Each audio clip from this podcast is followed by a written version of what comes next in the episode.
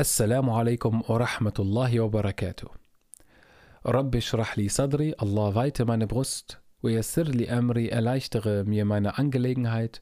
واحلل عقدة من لساني, löse den Knoten von meiner Zunge. يفقه قولي, sodass sie mich verstehen.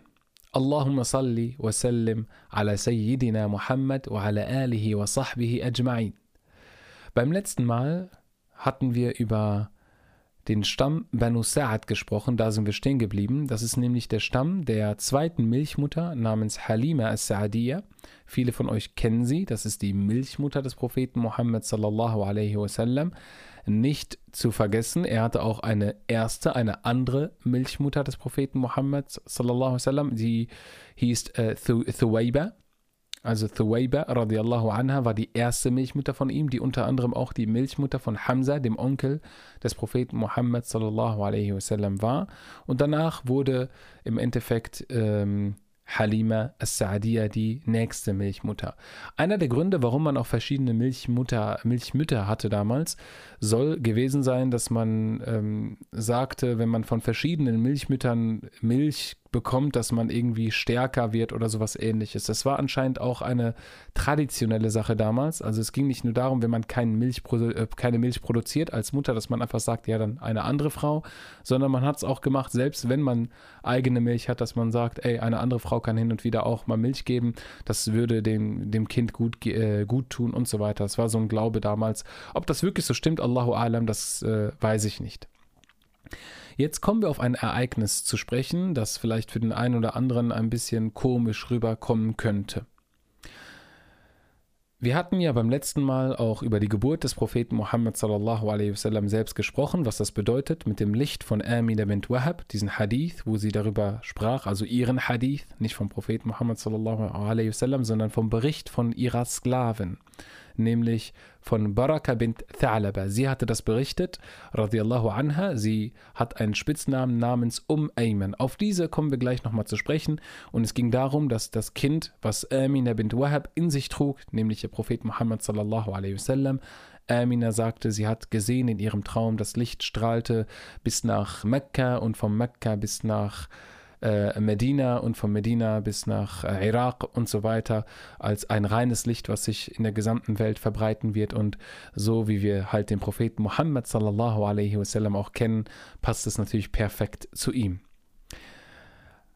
Als dann später der Prophet Muhammad sallallahu alaihi wasallam von der zweiten Milchmutter Halima as-Sa'diyya ähm, ja, versorgt worden ist, hat dann ein besonderes Ereignis stattgefunden, das von Anas ibn Malik radiallahu anhu, einer der besondersten Gefährten damals, äh, berichtet worden ist. Also dieses Ereignis, was jetzt kommt, kann für den einen oder anderen etwas komisch rüberkommen, etwas, wow, das ist ja krass, aber es sind halt Wunder, es sind Wunder, die damals passiert sind und auch die einige gute Hinweise haben, dass das auch so passiert sein muss. Außerdem ist es ein sehr, sehr starker Hadith, das heißt, wir müssen daran glauben, wir glauben auch daran und es ergibt auch Sinn aus islamischer Sicht. Als der Prophet Muhammad sallallahu alaihi wasallam in seiner Kindheit gespielt hat mit anderen Kindern, da war er um die vier, fünf Jahre alt, kam Jibril alaihi salam auf ihn zu. Und so heißt es im Hadith, er stieß ihn zu Boden oder er hat ihn ohnmächtig gemacht. Also er hat ihn im Endeffekt in Anästhesie verfallen lassen. Ne? Ähm, denn daraufhin folgte die erste oder der erste chirurgische Eingriff in der Geschichte der Menschheit. Und das vom wahrscheinlich, zumindest zu dem Zeitpunkt oder auch allgemein, dem besten Chirurgen schlechthin, der es hätte für ihn machen können, nämlich Jibril a.s der größte und stärkste und besonderste Engel schlechthin im Islam. Imam Suyuti sagt, für euch, für die es wissen wollen, Imam Suyuti sagt, die Engel werden nach ihren Aufgaben, äh, haben ihre Rangstufen nach ihren Aufgaben und Jibril a.s. hat im Endeffekt die größten Aufgaben gehabt und deswegen ist er auch der größte und mächtigste Engel. Also über ihn gibt es ja sehr, sehr viele Berichte und nach Imam Suyuti ist Jibril a.s. der größte und mächtigste Engel überhaupt und daher vom besten Chirurgen selbst im Endeffekt operiert worden. Was ist passiert? Der Prophet Muhammad sallallahu alaihi wasallam wurde zu Boden gestoßen. Die Kinder, die mit ihm gespielt haben, haben es natürlich gesehen und waren total erschrocken. Doch sie wurden dann natürlich noch ein weiteres Mal schockiert, aber extrem schockiert. Denn sie sahen, wie Jibril a.s. die Brust des Propheten Muhammad sallallahu alaihi wasallam öffnete, den Brustkorb öffnete, das Herz herausnahm, einen Blutklumpen im Herzen dann sich angeschaut hatte. Bis hierhin würden wir jetzt schon sagen, der ist ja schon tot.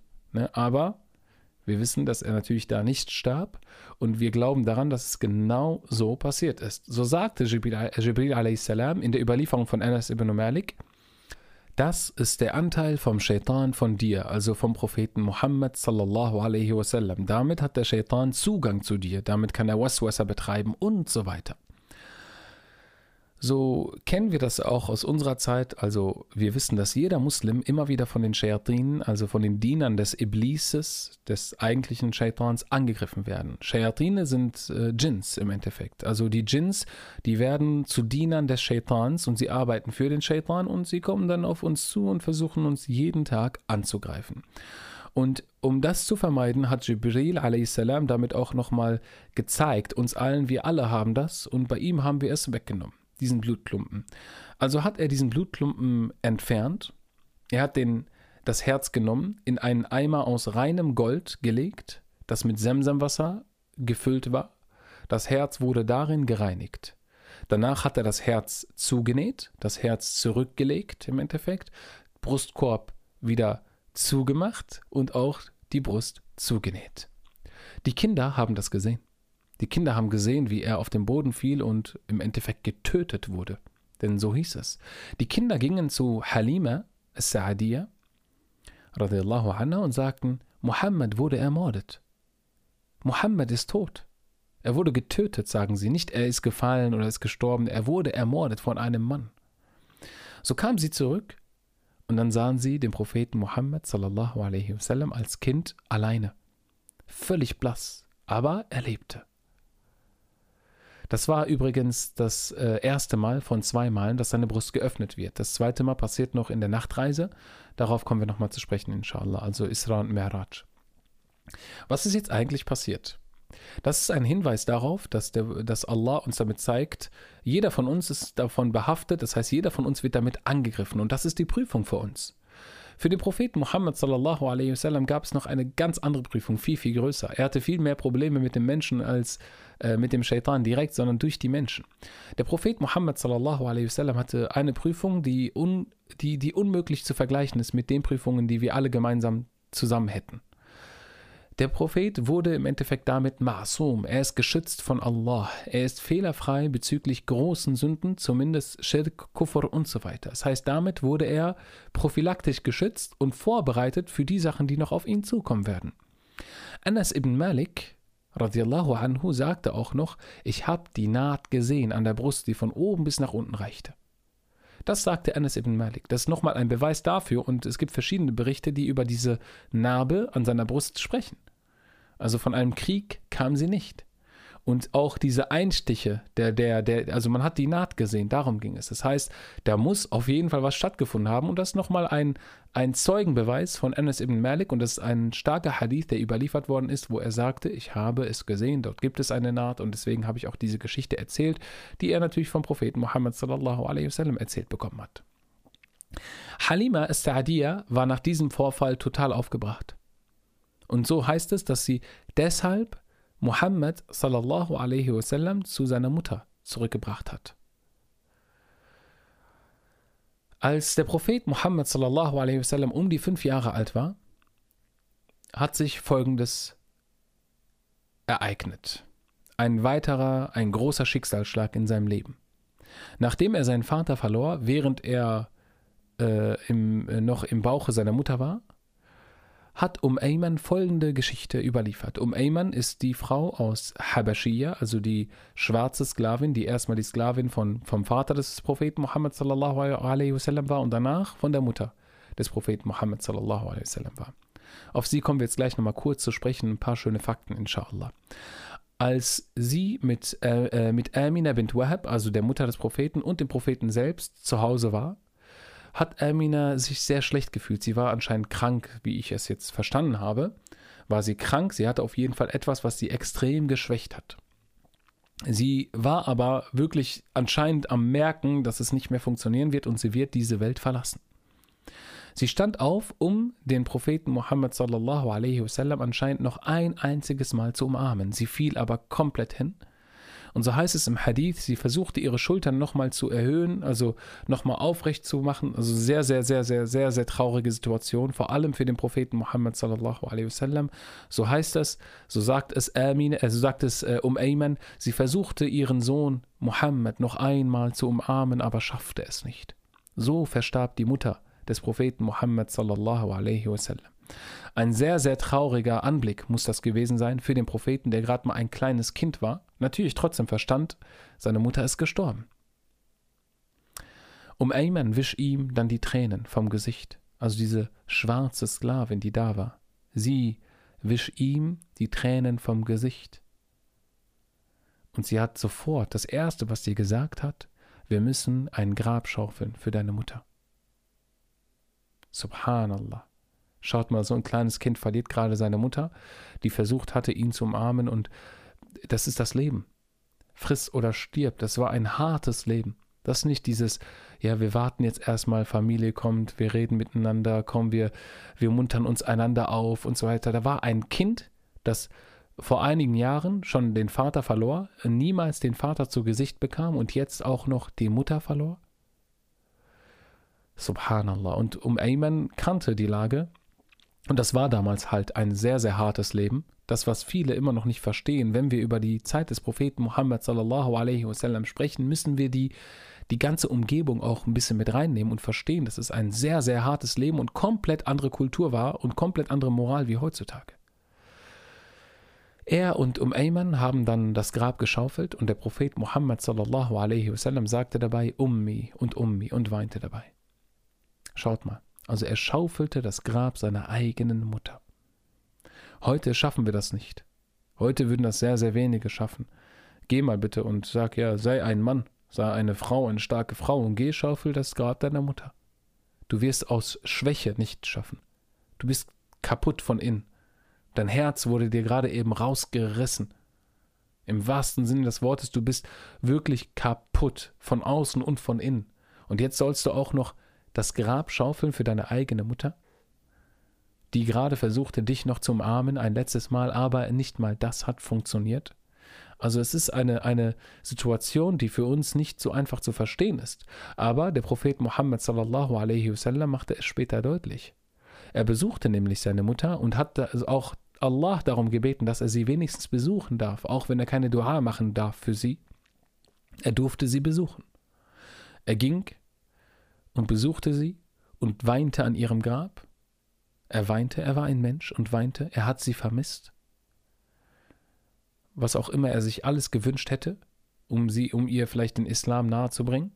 Dort sind sich die Gelehrten uneinig, also ob sie zu den Muwahidin gehörte, zu denjenigen, die an einen Gott glaubten, weil davon gab es auch so einige, oder ob sie eben nicht dazu gehörten. Deswegen enthalten sich viele Gelehrte bei den Eltern des Propheten Muhammad sallallahu alaihi wasallam, auch beim Opa, enthalten sich die Gelehrten und auch allgemein bei den Menschen, die davor lebten, enthalten sich viele Gelehrte, weil sie ähm, nicht genau zu 100% eine Aussage treffen können und jemanden als Käfer bezeichnen, weil das gefährlich ist.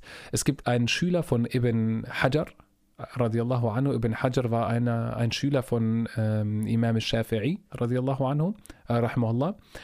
Ähm, und dieser Schüler hat gesagt, also ich will jetzt nicht falsch zitieren, aber sehr interessante Aussage, lieber liege ich falsch bei 100 Muslimen, wo ich sie als Muslime bezeichne, sie sind aber Kuffar, das heißt, lieber liege ich 100 Mal falsch, als dass ich einmal falsch liege bei einem Muslim und ihn als Käfer betitel. Das heißt, man muss da sehr, sehr vorsichtig sein, wenn man über jemanden sagt, er ist kein Muslim. Das ist sehr, sehr gefährlich. Im Allgemeinen kann man immer sagen, wenn das und das, dann bist du kein Muslim, ist immer in Ordnung, ist kein Problem.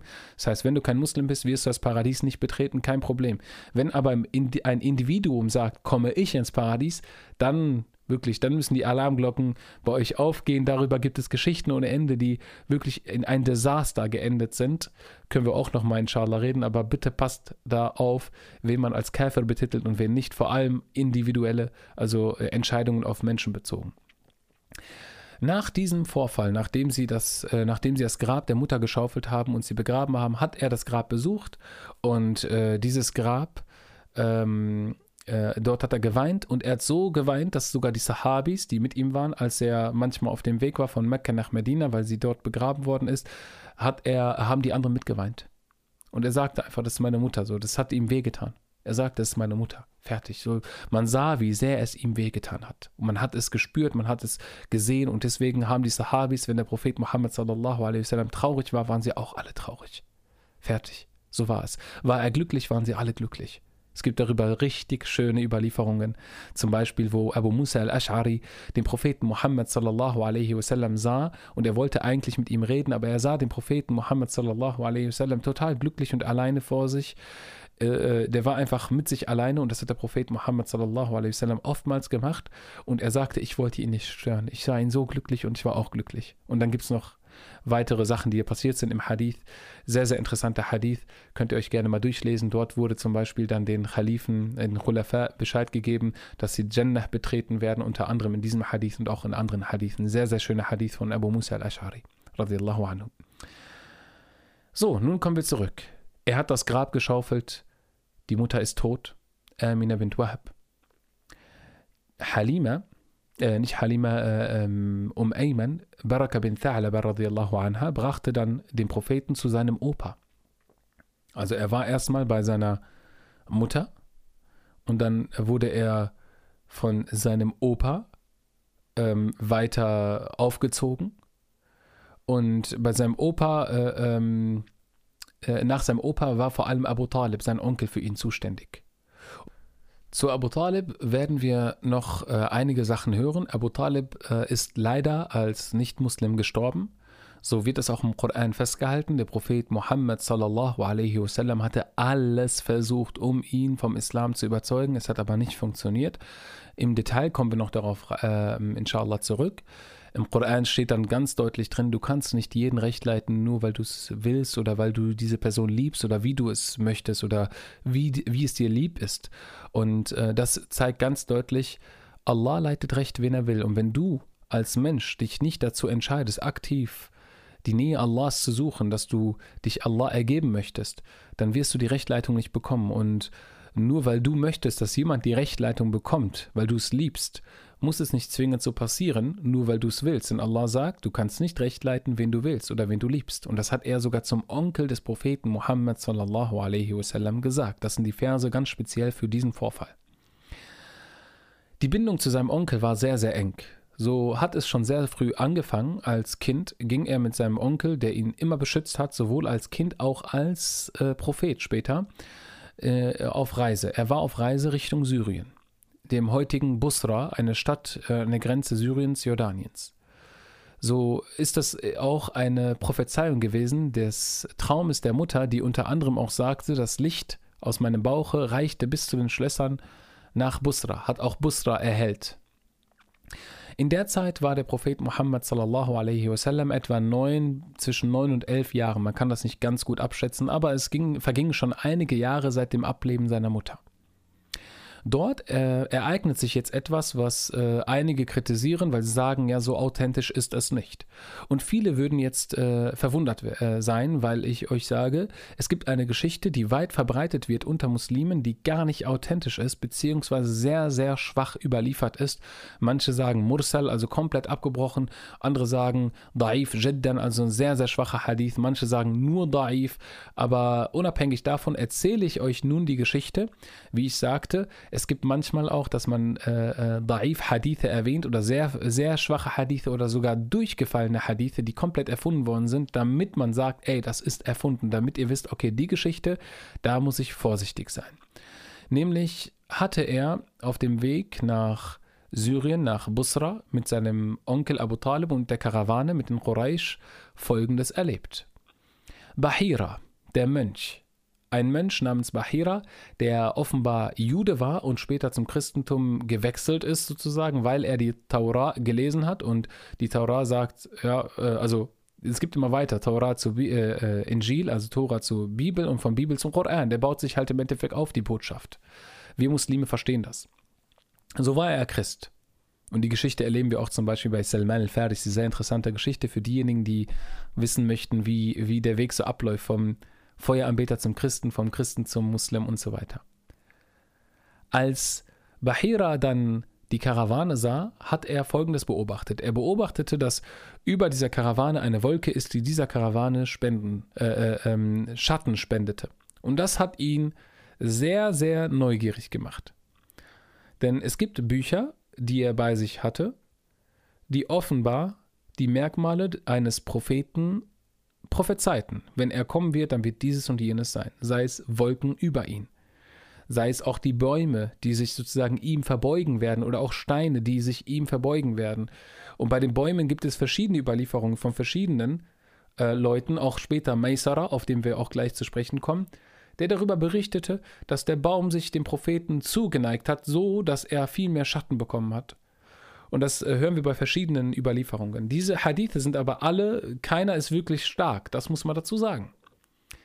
Trotzdem hat Bahira dann gedacht, ey, darunter muss doch der Prophet sein. Einer von denen muss der Prophet sein.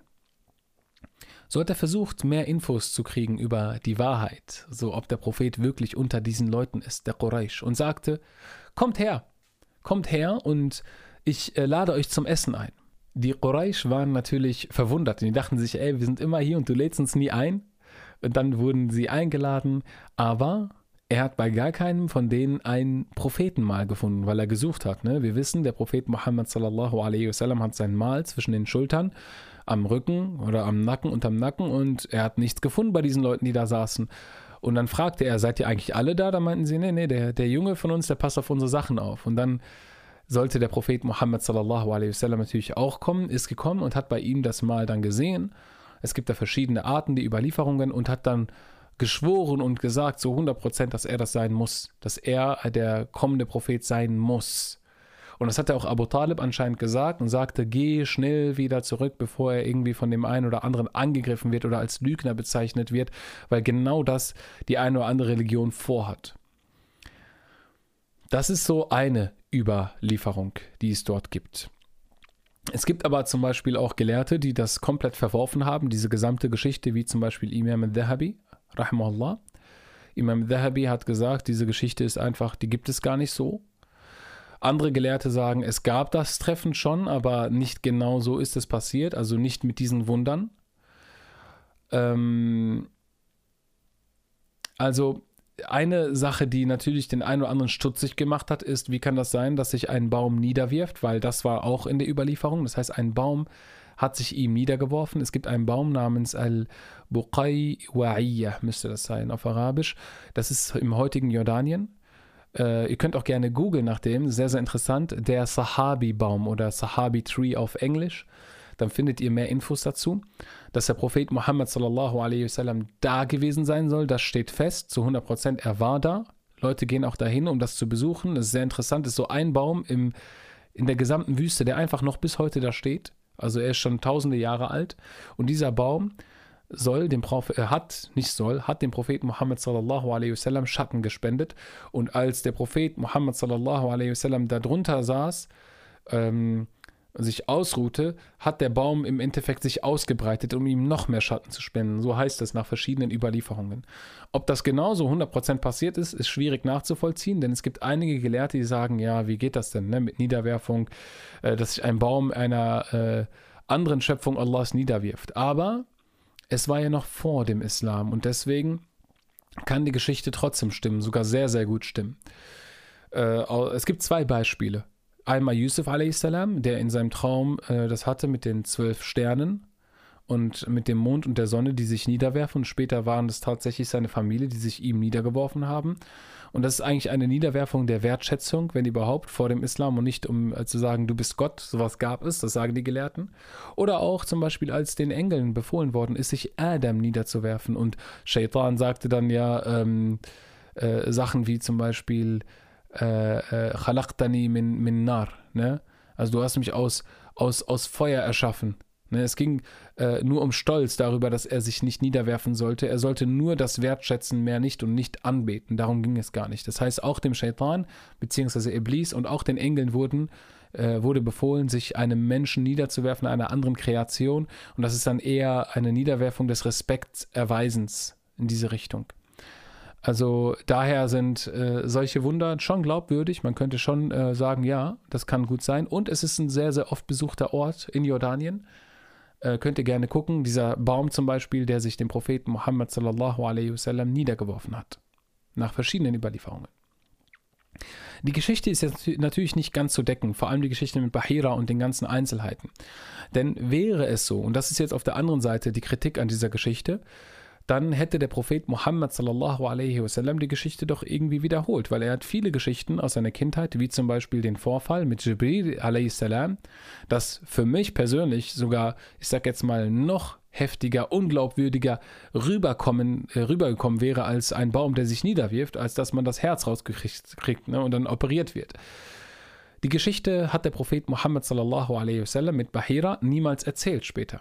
Also er hat nie gesagt, ja, weißt du noch, Abu Talib, Onkel, weißt du noch, das und das ist passiert.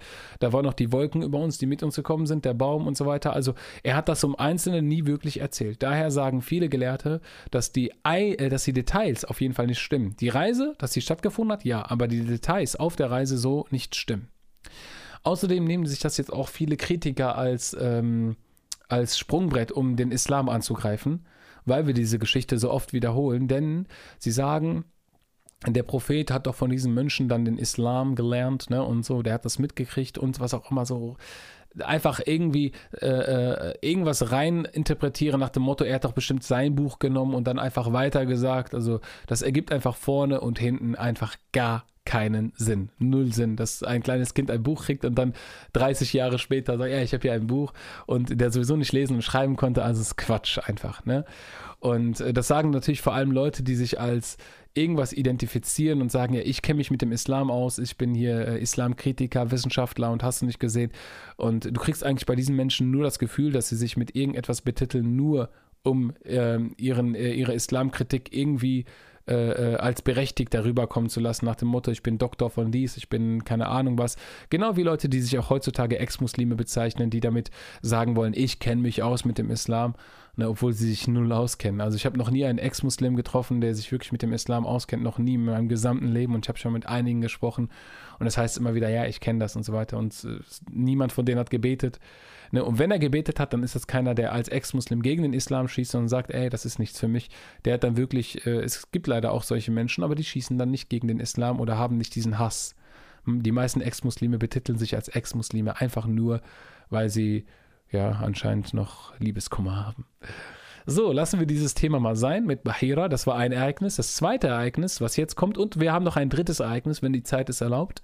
Das zweite Ereignis ist das Bündnis zwischen den arabischen Stämmen. Und das dritte Ereignis, inshallah kommt es heute noch, was auch ein großes Ereignis ist, ist nämlich die Heirat zwischen dem Propheten Muhammad sallallahu alaihi wasallam und Khadija radiallahu anha. Inshallah kommen wir auch auf beides zu sprechen. Es gibt ein Bündnis, das zwischen den arabischen Stämmen ähm, ja, das, das wurde abgemacht im Endeffekt zwischen den arabischen Stämmen, die sich damals bekriegt hatten, wie zum Beispiel Ainan, Qais, äh, Kinana, Quraysh und so weiter. Also diese arabischen Stämme haben sich immer wieder bekriegt, immer wieder haben sich gegeneinander fertig gemacht, Blut wurde vergossen, viele Kämpfe wurden geführt.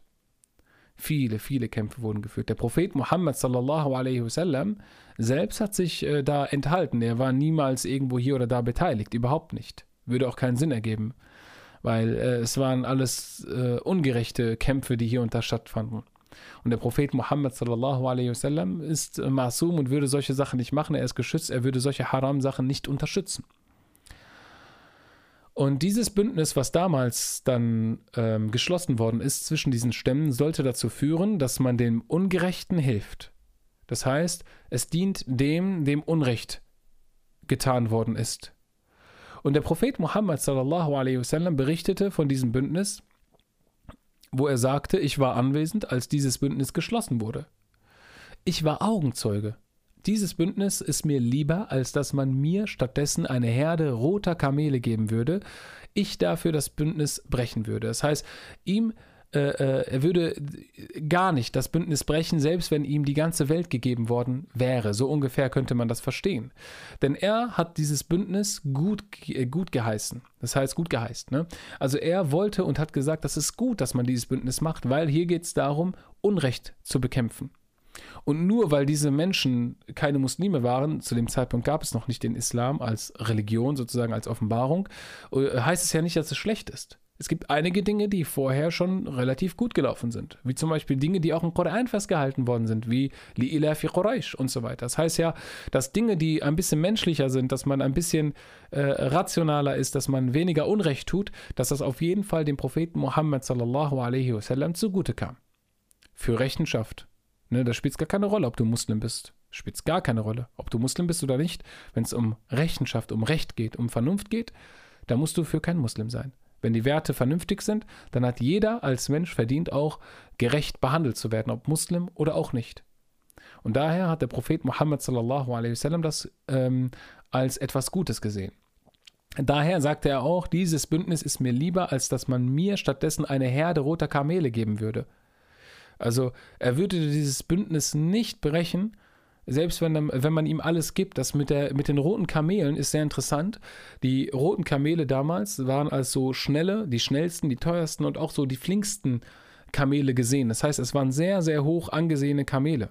Das ist wie heute, ich habe keine Ahnung, irgendwelche speziellen Tiere, die als sehr besonders angesehen worden sind und selten und auch sehr teuer angesehen worden sind. Und es gibt auch darüber zum Beispiel in einem Hadith über Ali radiallahu anhu, wo der Prophet Muhammad sallallahu alaihi wasallam zu ihm sprach. Und äh, so heißt es im Hadith, äh, im Wortlaut im Arabischen hieß es, oder heißt es, فَوَاللَّهِ لَأَنْ يُهْدَى بِكَ رَجُلٌ وَاحِدٌ خَيْرٌ لَكَ مِنْ, مِنْ حُمْرٍ نَعْمٍ Und bei Allah, wenn du, wenn du jemanden zum Islam bringst, ne, oder jemanden zum Muslim machst, im Endeffekt du mit deiner Da'wah, du, du mir gerade zuhörst, du jetzt, ne, ist auch für euch gedacht. Wenn du jemanden zum Islam bringst, dann ist es besser für dich, als wenn dir die roten Kamele in, in, in Mengen gegeben werden würden, so ungefähr, oder rote Kamele gegeben würden. Das heißt, egal welches Material, egal welchen Wert man dir gibt, es ist nicht ansatzweise so gut, wie wenn du jemanden zum Islam bringst, überzeugst davon. Und das ist das, was der Prophet Muhammad sallallahu alaihi wasallam hier nochmal sagte. Das heißt, diese Begrifflichkeit mit den roten Kamelen kennen wir auch von anderen Stellen. Und hier im Endeffekt sagte er auch, selbst wenn man mir die roten Kamele geben würde in der ganzen Herde, ich würde dieses Bündnis bevorzugen, denn das ist gut zwischen den arabischen Stämmen. Und so sagt er auch später, derjenige, der einen Menschen zum Islam bringt, für ihn ist es viel, viel besser, als wenn er rote Kamele kriegen würde. Das heißt, das Materialistische müssen wir unter diesen Sachen setzen, denn der Islam ist das wertvollste und einzige wirkliche, was das, wenn du das verlierst, hast du alles verloren. Verlierst du Kamele, kein Problem. Rote Kamele, kein Problem. Rote Ferraris, kein Problem, weil dein Islam ist davon noch nicht betroffen. Doch sobald du aber ähm, den Islam verkaufst für rote Kamele, hast du alles verloren. Darum geht's oder für etwas Wertvolles. So, Bismillah ar-Rahman rahim wir haben ja noch ein bisschen Zeit. Ja, wir können dann doch über die Ehe von Khadija radiallahu anha sprechen, im Einzelnen, wirklich, also im Detail. Das kann jetzt vielleicht so 20 Minuten mit sich nehmen. Ich würde gerne schneller machen, aber Bismillah, ich mache es gerne. So, Bismillah ar-Rahman rahim Khadija radiallahu anha. Khadija bint Khuwailet. Jetzt kommt der erste Schocker für euch zu Beginn. Wie alt war sie, als sie, gebo äh, als sie geboren wurde? Wie alt war sie, als sie geheiratet hat? Jetzt würde jeder rausschießen 40. Stimmt das? Nicht ganz. Es gibt darüber keine hundertprozentige Überlieferung, auf die man sich zu 100% verlassen kann. Ihr könnt gerne nachrecherchieren. Es gibt verschiedene Überlieferungen, aber keine, so heißt es im Detail, ist zu 100% eine ganz starke Überlieferung, wo man sagen kann, ja, sie war auf jeden Fall 40. Ibn Ishaq rahimahullah, sagt zum Beispiel, dass sie 28 war. Aber wichtig ist, die Gelehrten sind sich einig, dass sie älter war als er. Ob sie jetzt 28 oder 40 war, weiß man nicht ganz genau. Es gibt viele, die sagen 40. Ob das stimmt, khair inshallah. Spielt das eine große Rolle für uns? Je nachdem, wie man die Geschichte jetzt äh, ähm, angeht, wenn man zum Beispiel über Eheschließungen mit älteren Frauen sprechen möchte, vielleicht spielt das dann doch eine Rolle, aber grundsätzlich für den Islam eher weniger. Das heißt für die Geschichte auch, die ich euch jetzt erzähle.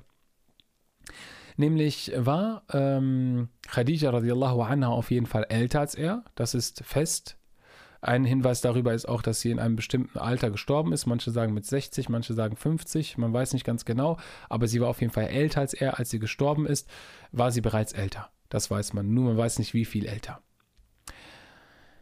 Sie hatte sechs Kinder mit ihm, zwei Jungs und vier Mädchen. Subhanallah, eine Frau. Zwei Jungs und vier Mädchen. Warum sage ich das? Damals war es normal, gang und gäbe, dass die Männer mehr als eine Frau, hat, eine Frau hatten. Das heißt, sie haben mehr als nur eine Frau geheiratet. Natürlich, je mehr Geld du hattest, desto mehr hast du geheiratet. Der Prophet Muhammad sallallahu alaihi wasallam wurde ja sogar reich mit ihr und trotzdem blieb es immer bei einer Frau. Das erste Kind, das er mit ihr hatte, beziehungsweise den ersten Sohn, das ist Al-Qasim. Deswegen hat man ihn auch Abul Qasim genannt. Äh, Qasim oder Al-Qasim war das erste Kind und Abdullah das zweite Kind.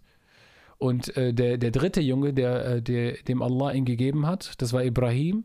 Und Ibrahim war der Sohn von Maria al-Qabtiyah radiallahu anha. Also all diese ähm, Jungs vom Propheten Muhammad sallallahu alaihi wasallam sind, in, sind im Kindesalter gestorben. Leider. Es war eine harte Prüfung für den Propheten Muhammad sallallahu alaihi wasallam. Während die Mädchen Ruqayyah, Um Kalthum, Zainab und auch Fatima radiallahu anhuma älter geworden sind. Also sie haben alle die Pubertät im Endeffekt erreicht, haben auch den Islam kennengelernt und auch den Islam angenommen, während die Jungs dann eher natürlich den Islam noch nicht annehmen konnten, aufgrund ihres Alters und ihres frühen Ablebens. Also alle Mädchen haben die Pubertät erreicht und sind auch als Muslime später gestorben. Khadija radiallahu anha ist äh, für euch, die es wissen wollen, drei Jahre vor der Hijra gestorben. Etwa sechs, sieben Jahre nach dem Islam ihr werdet später inshallah auch so ein zeitliches Verständnis bekommen, wann ungefähr was passiert ist. Abu Talib, der Onkel des Propheten Muhammad sallallahu alaihi wasallam, fragte dann eines Tages, als der Prophet um die 25 Jahre alt war, sagte dann, äh, fragte den Propheten Muhammad sallallahu alaihi wasallam, warum er nicht mit Khadija radiallahu anha arbeiten könnte. So, der wird doch da gut reinpassen.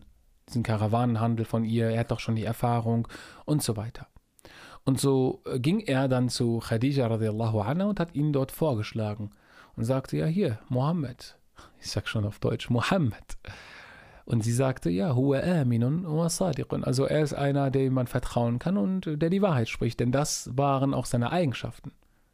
40 Jahre lang kannte man ihn als, als, als Amin sadiq ne, der, der die Wahrheit spricht, dem man vertrauen kann. Subhanallah. Also Amin heißt der, der, dem man vertrauen kann, und Sadiq, der die Wahrheit spricht. Und sie sagte auch, das, was sie über den Propheten nur wusste zu dem Zeitpunkt, er war ja noch kein Prophet, Huwa Aminun, er ist vertrauenswürdig und er ist, er, er spricht die Wahrheit. Er ist Sadiq. Ihr müsst verstehen, dass Khadija radiallahu anha ihren Status hatte. Sie war eine sehr, sehr angesehene, hoch angesehene Frau. Einer der reichsten Frauen unter den Arabern schlechthin. Und die Araber gab es damals sehr, sehr viele. Und das kam nicht einfach so. Sie hat sich darum bemüht. Sie hat viel gearbeitet und sie war sehr, sehr intelligent. Sie gehörte zu den reichsten Frauen in den ganzen arabischen, unter den ganzen arabischen Stämmen. Reicher als die meisten Männer. Zweimal war sie davor verheiratet, für diejenigen, die es wissen wollen, und geschieden, hat aber keine Kinder davon.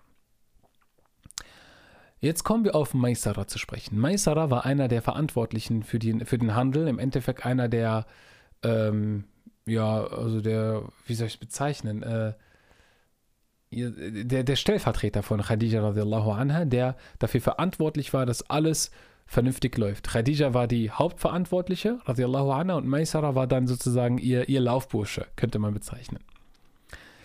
Khadija radiallahu anha hatte dann daraufhin, nachdem Abu Talib fragte, ob sie nicht mit ihm arbeiten könnte, mit dem Propheten Muhammad sallallahu alaihi wasallam, hat Maisara beauftragt und sagte, wir testen Muhammad in drei kleinen Unternehmungen, drei kleinen Handeln oder Handelswegen mit der Karawane im Endeffekt. Und selbst wenn wir jetzt verlieren bei diesen kleinen drei Deals, ne, wo wir nicht viel, viel verlieren und nicht viel gewinnen können, dann ist es eher nur wenig. Dann ist es nicht so schlimm, wenn er Verluste gemacht hat. So ging Maisara nach Jemen mit dem Propheten Muhammad sallallahu alaihi wasallam. Der erste Handel ging durch, der zweite Handel ging durch und der dritte Handel ging durch. Interessanterweise hat er sogar guten Gewinn rausgeholt. Maisara berichtete darüber. Und sie sagte dann, äh, er sagte dann, ich habe in diesem Mann einen großen Gefallen gesehen.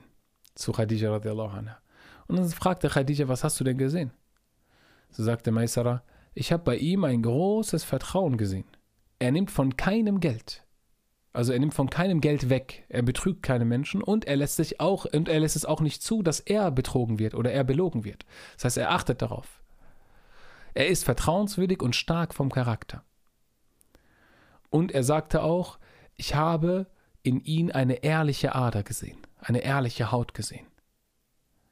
In seinem Sprechen, in seinem Verkauf, in seinem Tun, im Allgemeinen. Ich habe ihn gesehen und dachte an, an dich, dass er dir ähnlich ist. So sagte er es zu Khadija radiallahu anha. Und sie war total verwirrt. Sie dachte so, wie ich? Was haben wir denn gemeinsam? Ich und dieser Mohammed. Dann sagte Maisara, ich sah ihn nicht einmal auf Allat oder Uzza schwören. Und er warf sich keiner Götze nieder. Wie eben Khadija radiallahu anha. Allat und Uzza und äh, man, jetzt habe ich den dritten Namen vergessen. Es gibt Hubel, es gibt Allat, Uzza und äh, Manaf, Manat, subhanallah, jetzt habe ich den Namen vergessen. Es gibt drei Untergötzen im Endeffekt und eine große Götze und das ist Hubel. Hubel ist sozusagen die Hauptgötze, die in Mekka ist.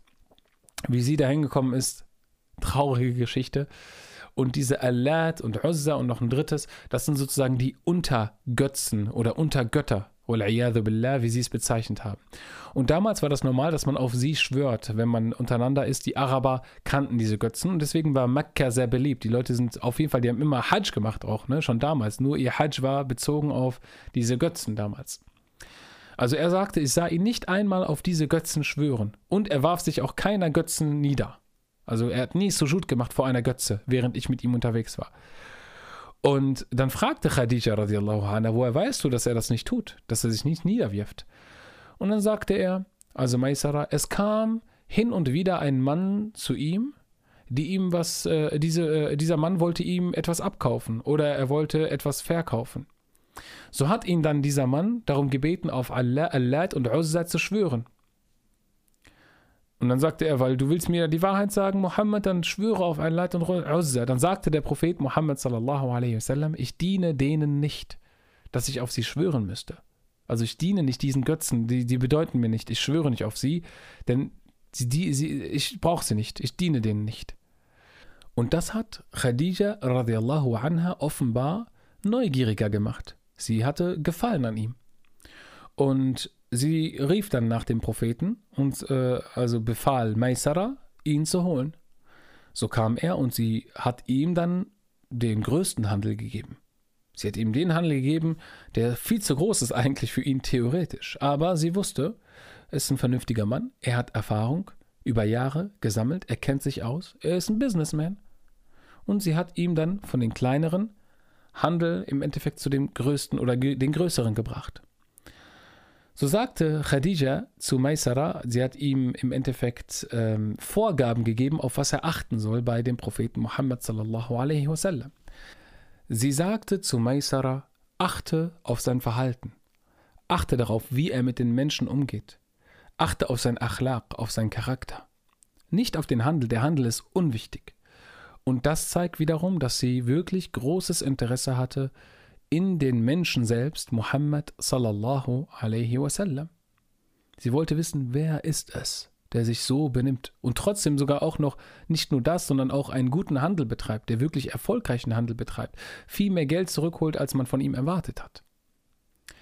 Sie hatte verschiedene Träume. In einem dieser Träume sagte sie zum Beispiel, also ihrem Cousin, der hieß Waraqa ibn Nawfal. Sie sagte ihm, ich habe mehrere Träume gehabt, da kommt der Mond oder auch die Sonne in mein Haus rein und so weiter. Also es gibt da verschiedene Überlieferungen. Und Waraqa ibn Nawfal, radiallahu anhu, so sagen es einige Gelehrte, nicht alle Gelehrte, war, und warum das so ist, kommen wir gleich darauf zu sprechen, inshallah, war davon überzeugt, dass die Träume sagen, dass der letzte Prophet also eben Muhammad sallallahu alaihi wasallam, mittlerweile schon auf der Welt ist. Nur man wusste gar nicht genau, wer das ist. Er sagte, du wirst ein Teil seiner Familie sein. Und in seiner Zeit, wenn du mit ihm bist, wird er die Offenbarungen kriegen. Und seine Religion oder diese Botschaft, die er uns mitgibt, wird die gesamte Welt umhüllen. Und du wirst die Erste, und das ist überliefert, du wirst die Erste sein, die glauben wird. Und dieser Prophet wird unter den Quraysh sein, der Familie von Hashim. Das ist eine sehr, sehr interessante Aussage von einem Priester beziehungsweise einem Christen. Er war christlich geprägt. Sehr, sehr interessant. Und ähm, wie kommt das? In deren Büchern, wie ich bereits sagte, steht ziemlich genau oder stand ziemlich genau, bevor sie es verändert haben, was genau wo sein wird.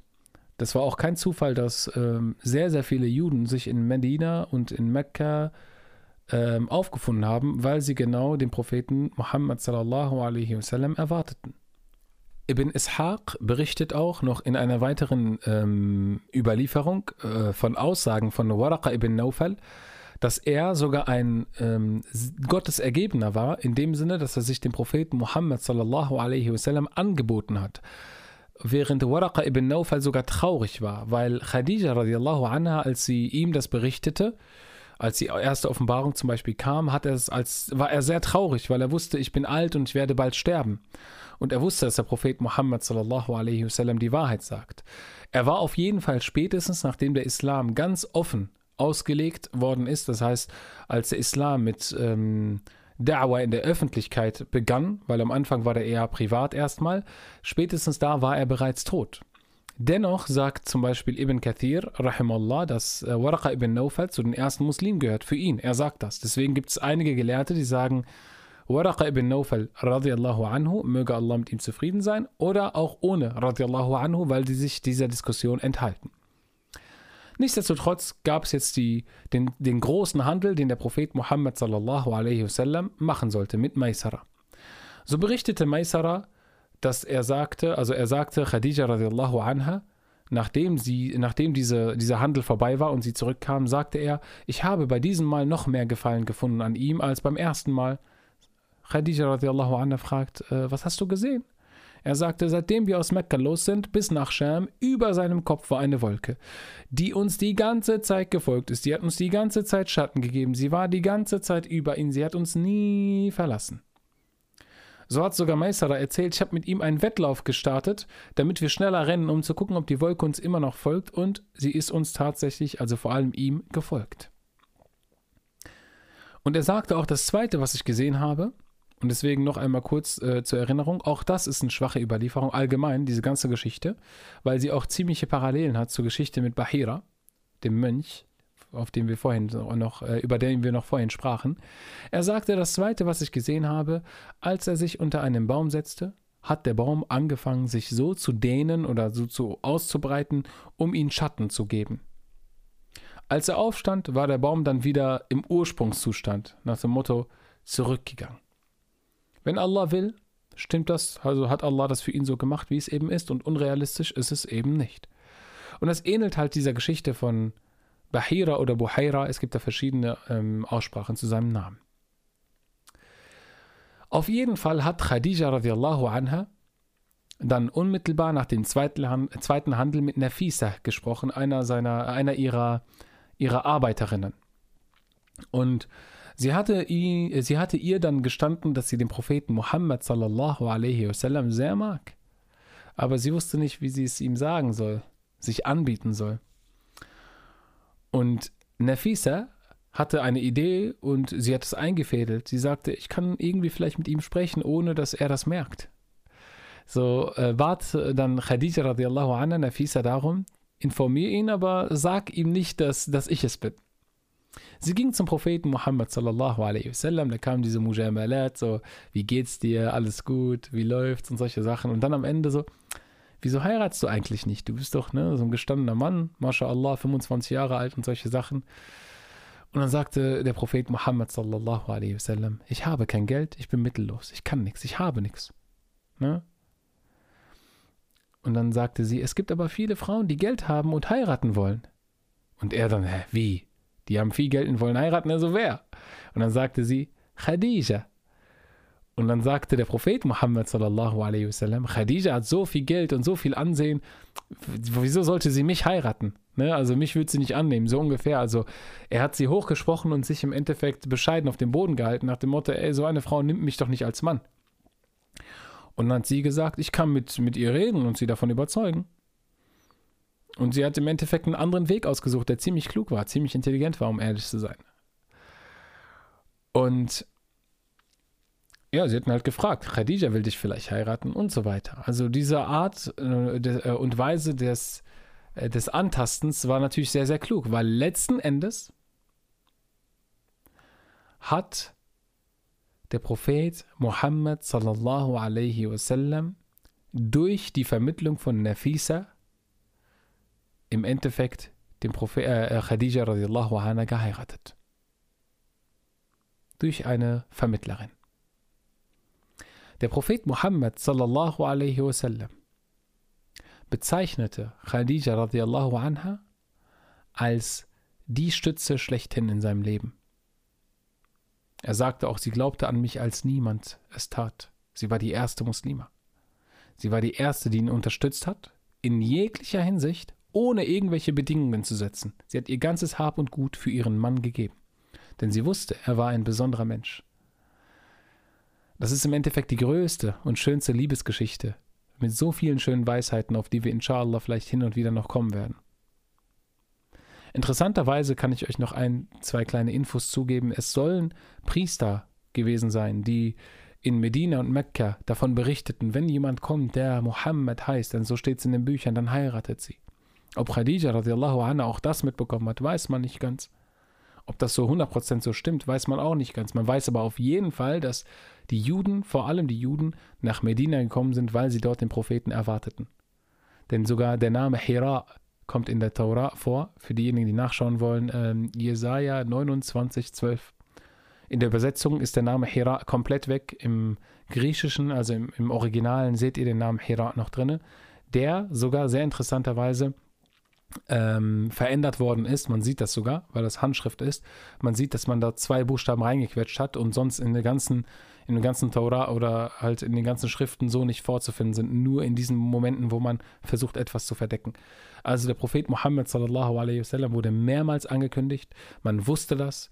Und, und, unter anderem hat das dazu geführt, dass auch die Ehe so zu, zu Schande kam im Endeffekt, weil viele verschiedene Personen da ihre Finger mit drin hatten, die auch gesagt haben, es muss da jemand kommen, ja, das ist jemand besonders, sie hatte den Traum, sie wurde dazu ermutigt. Und am Ende hat sie die beste Entscheidung ihres Lebens getroffen, indem sie den besten Menschen überhaupt zum Mann genommen hat. Und mit diesen Worten beenden wir jetzt den Stream. Jazakumullahu khairan den Stream, Astaghfirullah al-Azim, den Podcast, das war kein Stream, beenden wir den Podcast. Und wenn ihr jetzt hier eine, ähm, also zu dieser Folge eine Frage habt, könnt ihr sie gerne stellen und äh, inshallah äh, nächste Woche zur nächsten Folge und dann geht es inshallah weiter. Es tut mir leid, wenn das so ganz viele kleine Details sind und manchmal ein bisschen durcheinander kommt, aber es ist halt so, dass ich euch das mitgeben möchte, weil später sind auch viele Sachen dieser Details sehr, sehr wichtig, weil wir auf das ein oder andere auf jeden Fall immer wieder zurückkommen werden. Jazakumullahu khairan und nicht vergessen, Leute, keep smiling. It's sunnah. Wassalamu alaikum wa rahmatullah.